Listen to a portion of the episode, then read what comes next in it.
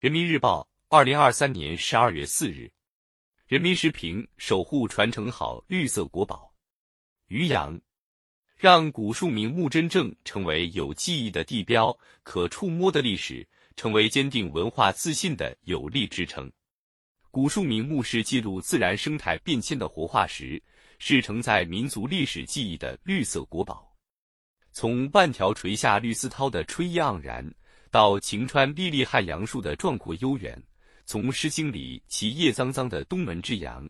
到像《几轩志》里亭亭如盖的枇杷树，树木寄托的是人与人、人与故乡、人与自然的情与义，是中国历史传承至今的朴素生态观和绿色发展理念。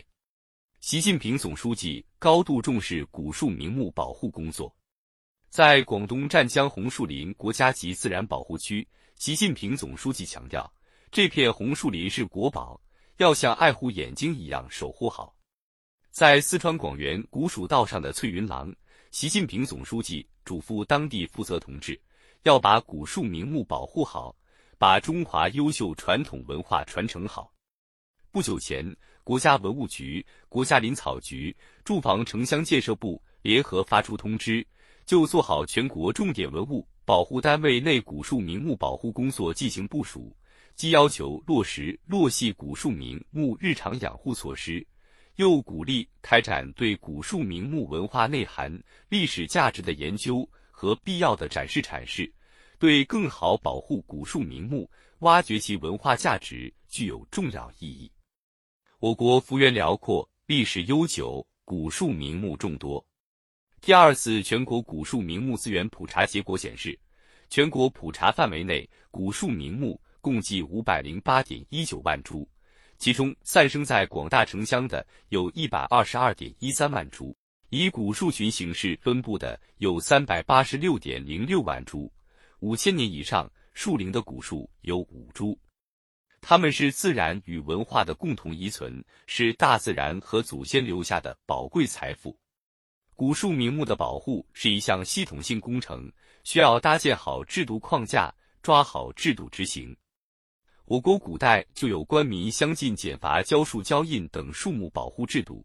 今天做好古树名木保护，要坚持守正创新，既从历史中寻找行之有效的护木经验，也要依托智能化、数字化技术手段，完善古树名木数据库。建设信息管理平台，形成精细化、网格化管理格局。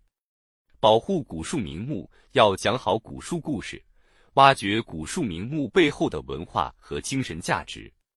陕西黄帝陵的轩辕柏，山西洪桐的大槐树，安徽黄山的迎客松，这些古树穿越时空，是中华文明的一部分。塞罕坝的落叶松，大漠深处的胡杨林。种子飞上太空的普陀阿尔利，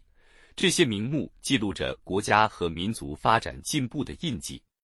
应精心挖掘整理每棵古树名木背后的动人故事，讲好并传承好这些故事，让古树名木真正成为有记忆的地标、可触摸的历史，成为坚定文化自信的有力支撑。保护古树名木，还要充分调动广大人民群众的积极性、主动性、创造性。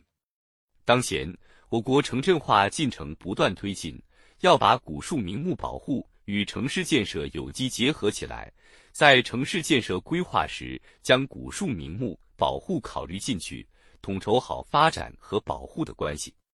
在做好保护的前提下，可围绕古树名木修建一些面向群众的文化休闲场所。让更多人了解古树名木的经济价值、社会价值和文化价值，推动更多群众参与古树名木保护。林草兴则生态兴，生态兴则文明兴。枝繁叶茂、历经沧桑的古树名木背后是繁荣、和平、昌盛的家国乡土。保护古树名木，不仅是为子孙后代留下一棵棵树、一片片林。更是通过古树名木的保护，延续文化传统，传承发展理念，共建人与自然和谐共生的美丽中国。